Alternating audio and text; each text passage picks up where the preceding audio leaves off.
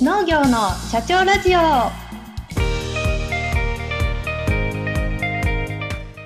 この番組は全国で農業の経営をしている方々に農業経営にまつわるあれこれを聞いてみようという番組です。農作業をしながら家事をしながらシチュエーションに合わせて聞いてくださいね。この番組は日本農業法人協会の制作でお送りします。福島の底力。福島の農地を守る。中田の使命とは。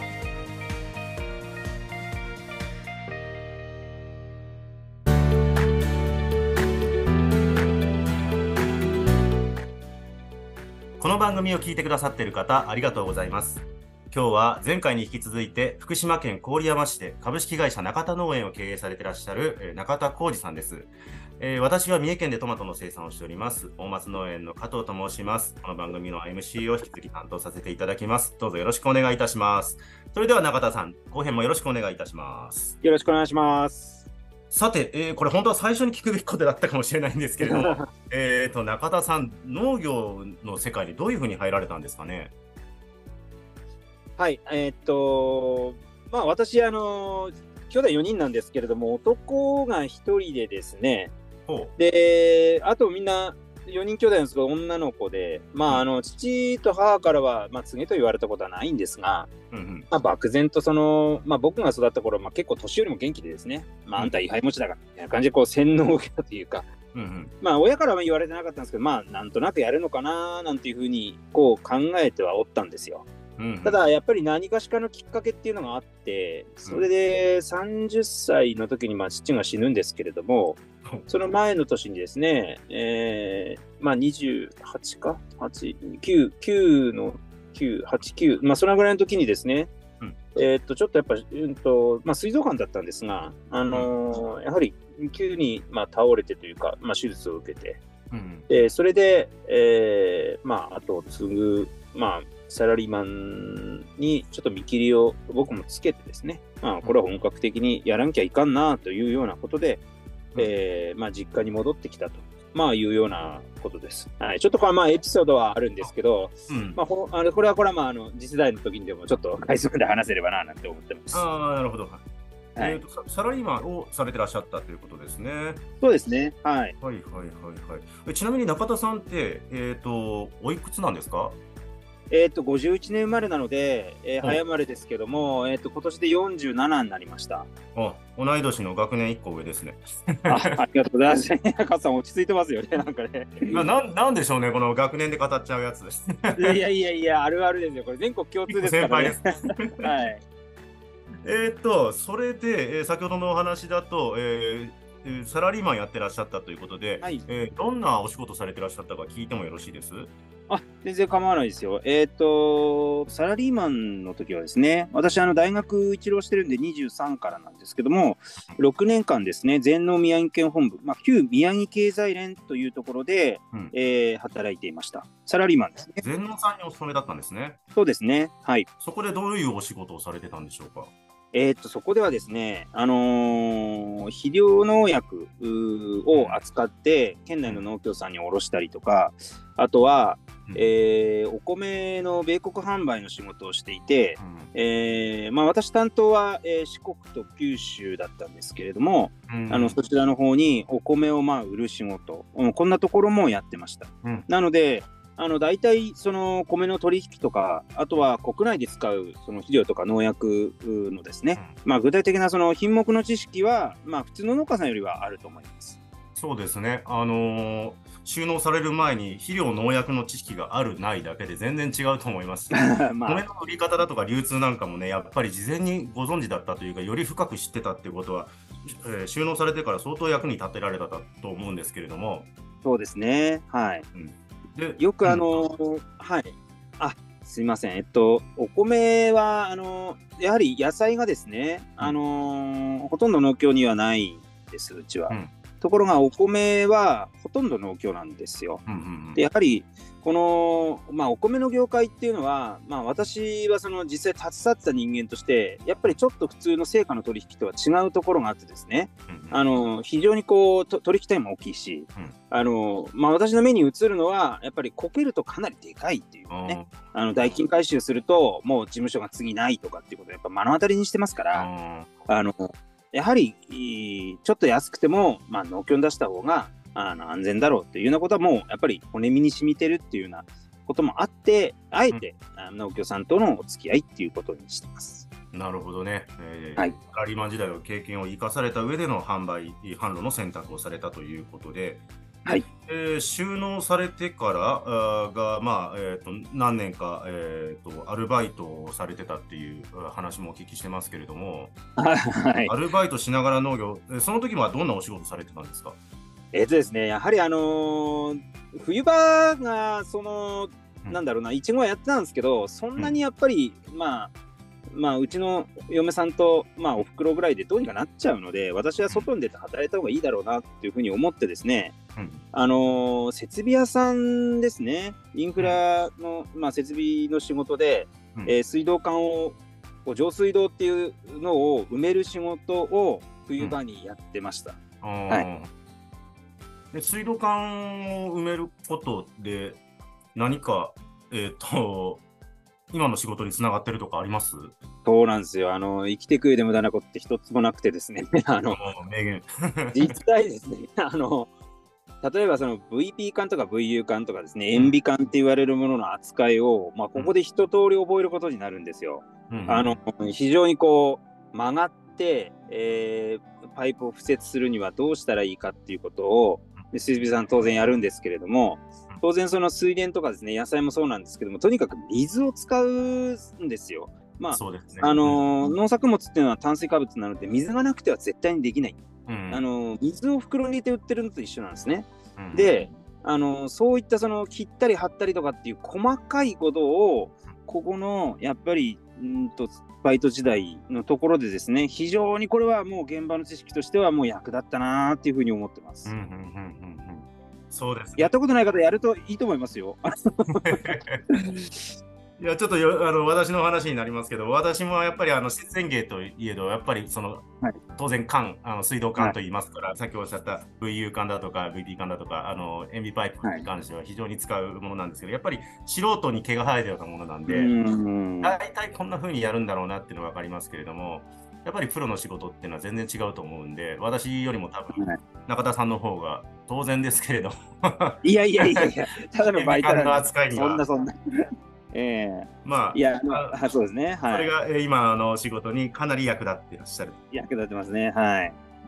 そうなんですよね。あの、缶をどういうふうに切るかとか、そういうことって、そうなんですよ。僕はうちの父がやってたんで、あ、なるほどね、切るんだとか、うん、こんなもんのこぎり使わんでええわとか、あの、そうそう。塩ビカッターでとかちっと言ったればいいわみたいな感じで、でなんとなくはわかるんですが、うんええやっぱりその場ですっと判断したときに間違いのない判断するのってやっぱプロの仕事なんで、うんうん。そうなんですよ。僕らなんか、あ、これじゃあかんかったっつって、もう一回切り直しっつって。そんなんばっかですから。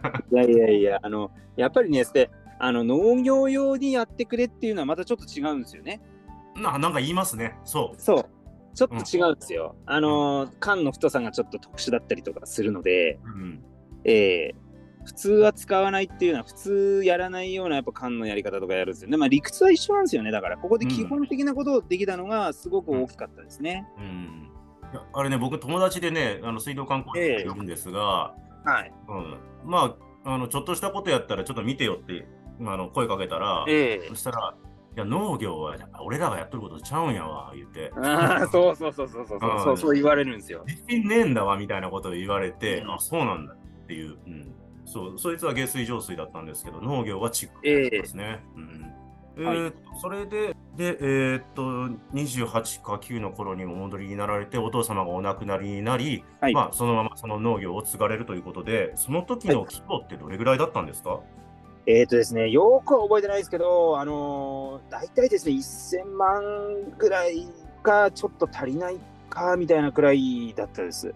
農業経営者というよりは農家という、まあまあ、その何何の違いがあるかわかんないですけど、まあ、イメージ的なそうですね。もう、もちろん、あのーもう典型的な農家ですよ。父ちゃん、母ちゃん、じいちゃん、ばあちゃんみたいな感じの、家族経営。えー三ちゃん農業って言われるような農家ですね。はい。うんうんうんなるほど。で、そこから、まあ、えっ、と、事業を継がれて、えっ、と、その時は何をやってらっしゃったんですか？作目は。えっ、と、父の代はですね、まあ、郡山といっても、基本的には水田探索地帯なので、うんえっ、と、父の代は、えー自分とこのお米の他にですね、冬場は、うんえー換金作物として、いちごの経営を10あるだけやっていました。ああ、ハウスで。はい。で、そこからどういったものをどのように選択されたんでしょうか？はい、えっ、と、そこからはですね、まあ、いろいろ、まあ、ご要曲折あるんですけども、うんまあ、収納したといっても、まあ、当初はですね、あのー全然本当に今みたいな、えー法人化とかっていうのは、まあ、夢物語みたいなところで、うんうん。えーまあ、最初の頃は農協の倉庫に出てバイトしたりとかって、最初の1、2年とかっていうのは、もう本当そんな感じの生活をしていて、はい。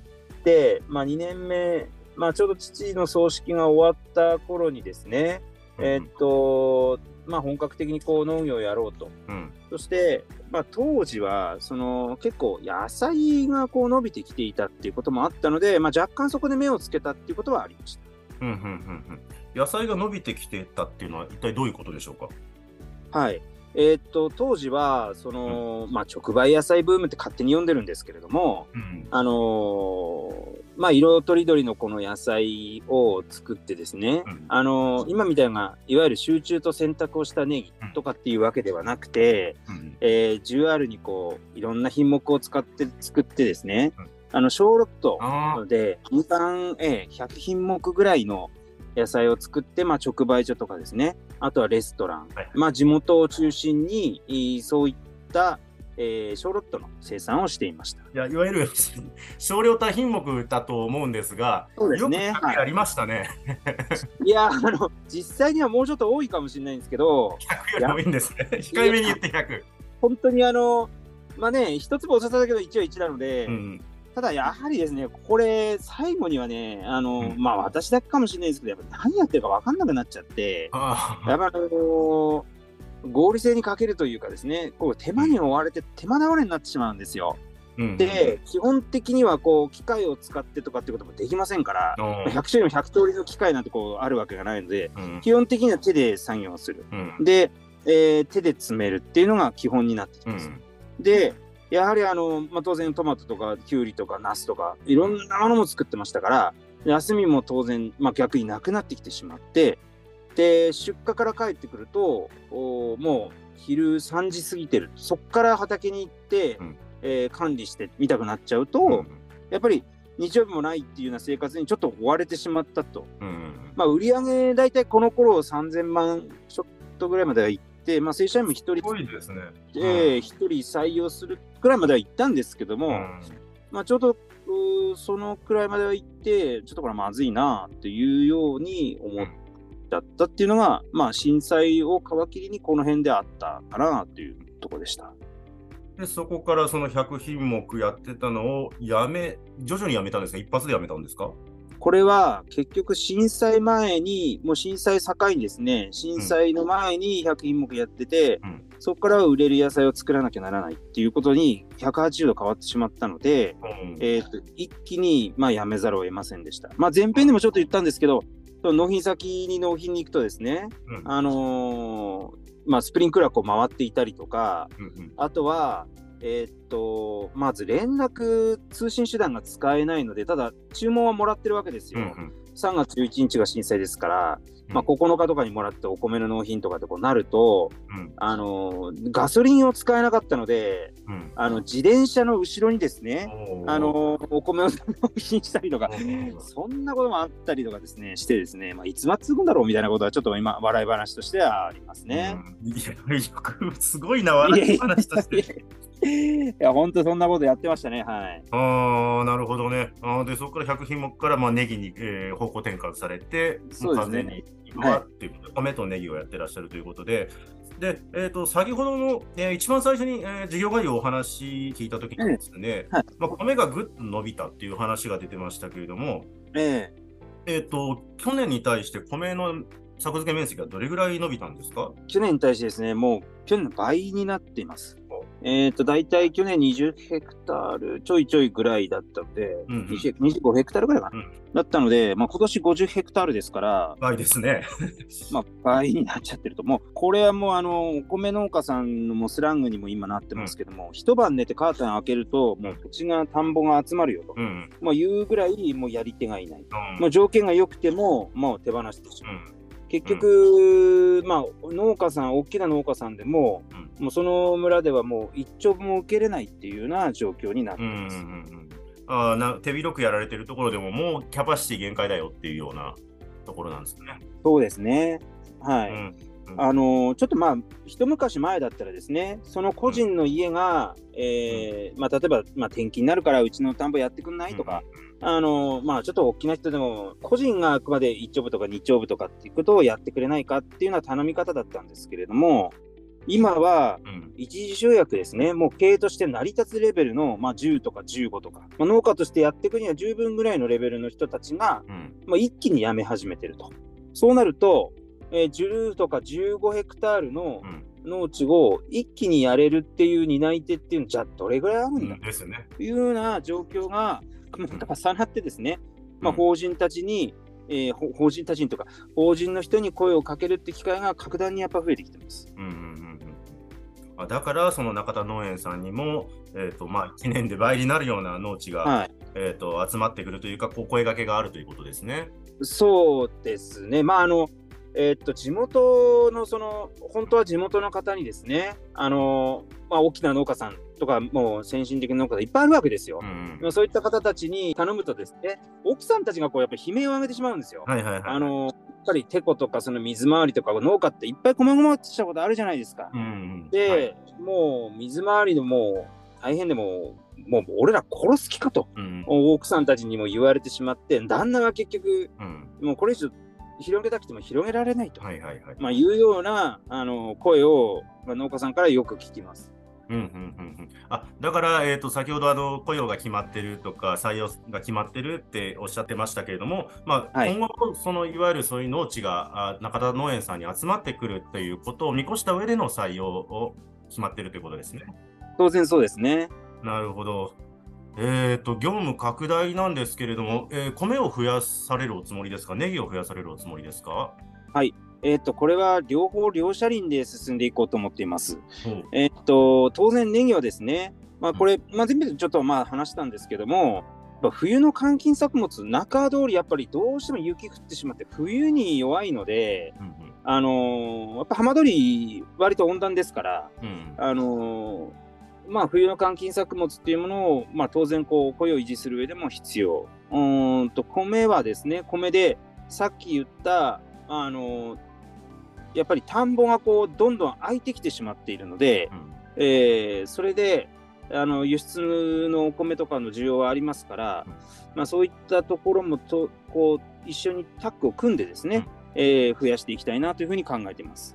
うん、なるほど。えっ、と、中田さん、えっ、と、序盤の方で私ちょっとあのお話がですね、えー質問を深くう聞けなかったんですけれども、はい。まあ、要は、えー浜通りの方で、まあ、ネギ、それから水筒をやられるというお話でしたけれども、ええー農地がそのまま残ってはいいるというようなことをおっしゃってましたけれども、その辺、ええどういう状況なのか、ちょっと私の方でイメージできないんですけれども、中田さんの方からお聞かせいただけますでしょうか？はい。えーっと、当然、まあ、あの、地元の人たちが避難をしてしまっているので、はい。えー農地だけが、まあ、荒れているとうんいうようなことを想像しがちだと思うんですが、えーまあ、そのままにしておくわけにはいかないんですね。うんこれ、あの何かしかの手を加えないと、もう、例えば、そこが荒れ地になってですね、うんあのまあ、いたまたまその一人でも犬の散歩した人がタバコでも吸ったらものすごい火事になっちゃうとかって、うん防災上の観点もあるわけですよ。うんで、えー当然そこはまあ除染します。うんで、その維持管理っていうことで、えーこれはもう国なり行政の方がやっていただいてたと。うんなので、荒れ放題の荒れ地というわけではなくて、うんえー一定期間こう幸運をしてですね、うんある程度お管理された農地を僕らが引き継いだと、うんこういうことになってます。ああ、なるほど。あ理解できました。はい。で、うんその中で、えー行政の方で、ある程度、まあ、地権者が、まあ、例えば、浪江にいないで、例えば名古屋にいるとかってことがもうざらにありますから、うんそういった人たちをある程度集約をしてもらって、そし、て、えー工作する人に、えーある程度、県の出先機関みたいなのがまとめますと。そして、この事業の中で、えーうん生産者と、もう一つは、売ってくれる、例えば、まあ、カット屋さんみたいなところを企業誘致をする。そこを結びつけるっていうような、えー内容の事業になってます。うんうんうん確かに、あの誰も耕すことない農地がそのまま残ってる残すわけにはいかないですもんね。そうですね。で中田農園さんがそこをお引き受けになられるということで、はい。えーちなみに来作はどれぐらい、来年度はどれぐらい面積が増える予定なんでしょうか？はい。えーっと、これは3年間の事業になってまして、はい。えー、3八18でですね、うんえー、3ヘク、8ヘク、18ヘクタール、うん。えー、いうネギを生産するっていう計画になっています。なので来年は8ヘクタール。あじゃあ、まあ、相当な量が増えるということになりますね。そうですね。多いと思います。はい。販路の確保も当然されてらっしゃるんですよね。あ、それは、はい、もちろん、あのー しないでやると失敗しちゃうんで、販ね。路を決めてからやる。そうですね。でもすごいですよね。それだけを受けてくれる、まあ、要は、えっ、と、需要があるということですよね。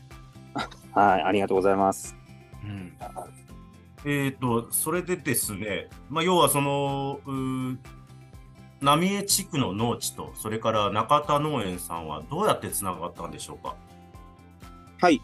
えーっと、これはですね、まあ、単に私も行きたいよと言っても、まあ、おいそれと簡単に行けるわけでもなくてですね、うん。あのー単純に言うと、お福島県産地転化育成事業という、うん。あ高付加価値産地転化育成事業というですね、うん。まあ、補助事業の募集がありまして、うん。えーそれに乗っかったということになってます。えっと、手を挙げたのがですね、私の年でやったのって、法人だと残りは1社だけですね。うん。うん、現状とすると、結局、この事業って100%近い補助が出るんですよ。うん。ところが、で、土地もあるよっていうことなんだけど、手を挙げられる農家っていうのは、まあ、農業生産法人なんですけど、ほとんどいないっていうことなんですね。県外の農業生産法人も、まあ、入ってきてるっていうようなこともあります。やっぱりそれは事業として、うん、食い、やらしい言い方すると、食いぶちでは、食いぶちだけではないですよね、それはやっぱり使命ですよね。